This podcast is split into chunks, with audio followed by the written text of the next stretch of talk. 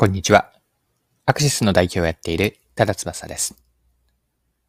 マーケティングの成功の鍵はお客さんの心をつかむことにあるんですが、ではどうすればいいのでしょうか？今回の配信では、バーニングニーズをキーワードにお客さんのニーズを捉える方法について具体的な事例とともに見ていければと思います。よかったら最後までぜひお付き合いください。よろしくお願いします。はい。事例を2つご紹介していきたいんですが、シニア向けの商品やサービスです。で VR 技術を用いた散歩アプリ。もう一つが排泄状況を自動で記録できる、自動で記録管理できるセンサーの事例から、高齢者や介護施設のニーズにどのように捉えているのか、これを事例から見ていきましょう。はい。一つ目は VR 散歩です。国内外400カ所以上の観光地や自然風景を VR 空間上で散歩できるアプリで、名前はリハ VR と言います。こちらのリハ VR については日経新聞の記事でも取り上げて紹介されていました。記事から一部抜粋をして読みますね。東急不動産参加の東急 e ライフデザインは同社が運営する高齢者住宅で VR 空間で観光地を散歩できるサービスを始めた。ペダルを漕ぐと連動して映像が動く仕組みだ。運動不足の解消に加え、会話しながら進めることで認知予防症などを期待できる。認知症予防なども期待できる。新型コロナウイルス化で外出の機会が減った高齢者の利用を見込んでいる。高齢者向けに定期的な運動やリハビリでの利用を想定する。過去に訪れた場所を VR 体験で、VR 空間で追体験してもらい、思い出を語り合うことで認知機能などの改善につなげる心理療法、階層法の効果も期待できるという。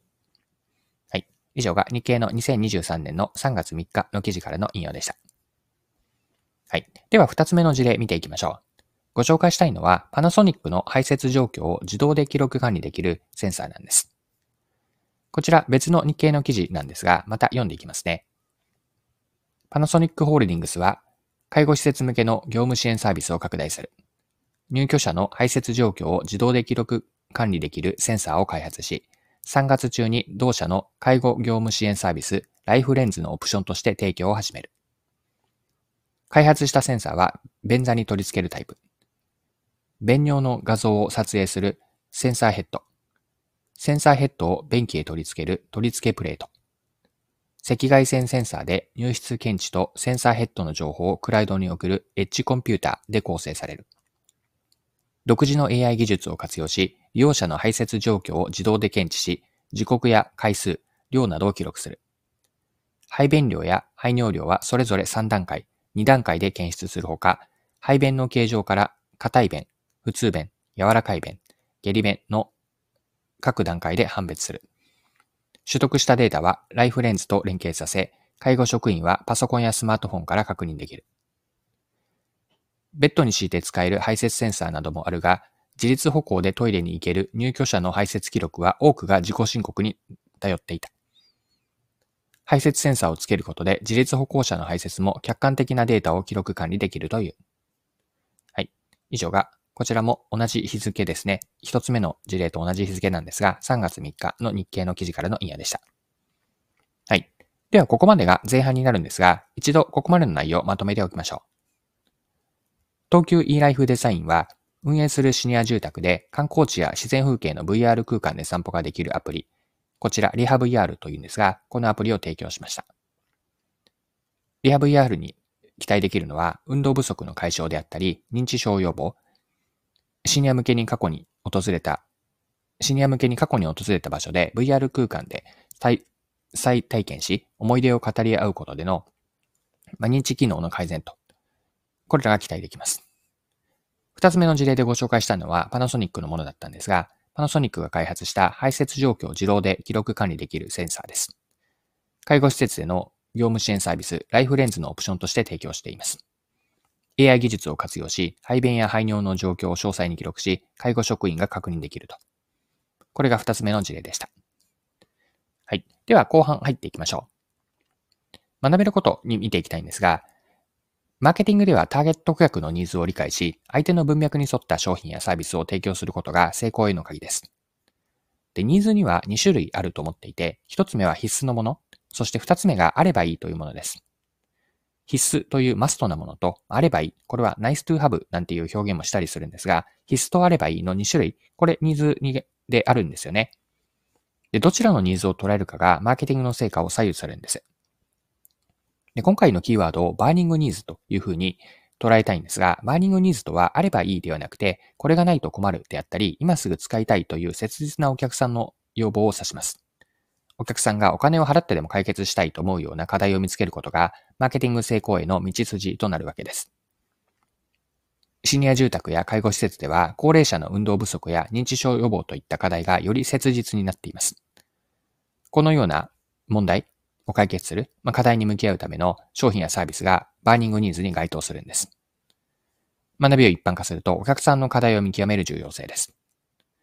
課題の中でもどれだけ切迫した状況にあるのかという burning needs を見つけ出すことが肝、大切なんです。で burning needs というものがなぜその状況において切実であるかを理解するためには、その背景まで見つめることが重要です。 burning の burning needs の背景にあるのは、の理解するためには、これから言う3つの要素を見ていくといいんですが、まず1つ目が発生頻度です。ニーズが切実である理由の一つが、その問題が頻繁に発生することなんですよね。頻繁に発生する問題に対して、お客さんは解決策を求める度合いが強くなるんです。二つ目の観点が、起こる範囲や影響の広さです。ニーズが広範囲にわたってより多くの人々に影響を及ぼす場合、そのニーズは切実であるというふうに言えます。多くの人が同様の問題に直面していると。そしてその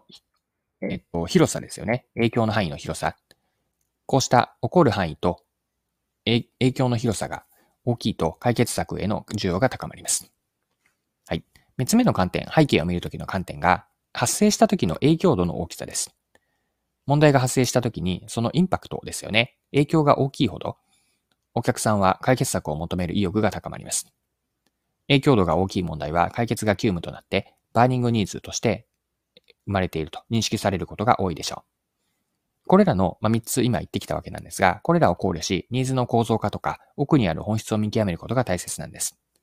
burning needs の背景やお客さんの文脈まで理解することで、より効果的なマーケティング戦略と施策を作ることができます。でお客さんのニーズをより正確に捉えるためには、まとめのようなものに入っていくんですが、これから言うこと、次のような視点ですかね。うん、効果的だと思っていて、ニーズの解像度を上げるためには、まず視野を広く見ると。そして深く掘り下げる。広く見つつ、ここだと思うところは深く掘り下げていくと。まあ、それによって、横と縦からニーズを構造化して、関係性だとか重要度の優先順位をつけていきます。またもう一つ忘れないようにしておきたいのは時間軸の観点なんですが、例えば経年変化の要素を考慮すると。まあ、こうした広く見て深く掘り下げて構造化をし、時間軸の観点も入れる。こうしたことからニーズの解像度を上げることで、より適切なマーケティングを展開していくことができるでしょう。はい。そろそろクロージングです。今回はシニア向けの商品やサービスの事例からマーケティングに学べることとして、 burning needs と、これをキーワードに見てきました。最後に学びのポイントを振り返ってまとめておきましょう。マーケティングの成功の鍵は、お客さんの切実な今回のキーワードでいう burning needs を見つけることにあります。これはお客さんがお金を払ってでも解決したいと考えるニーズです。 burning needs の背景を理解するために、発生頻度、起こる範囲や影響の広さ、発生した時の影響度の大きさから要素を捉えるとよくて、もう少し一般化すると、顧客ニーズを正確に捉えるためには、視野を広く見て深く掘り下げて、ニーズの構造化をしていきながら関係性を可視化すると。その時に時間軸の観点も入れるといいでしょう。はい今回も貴重なお時間を使って最後までお付き合いいただきありがとうございました。それでは今日も素敵な一日にしていきましょう。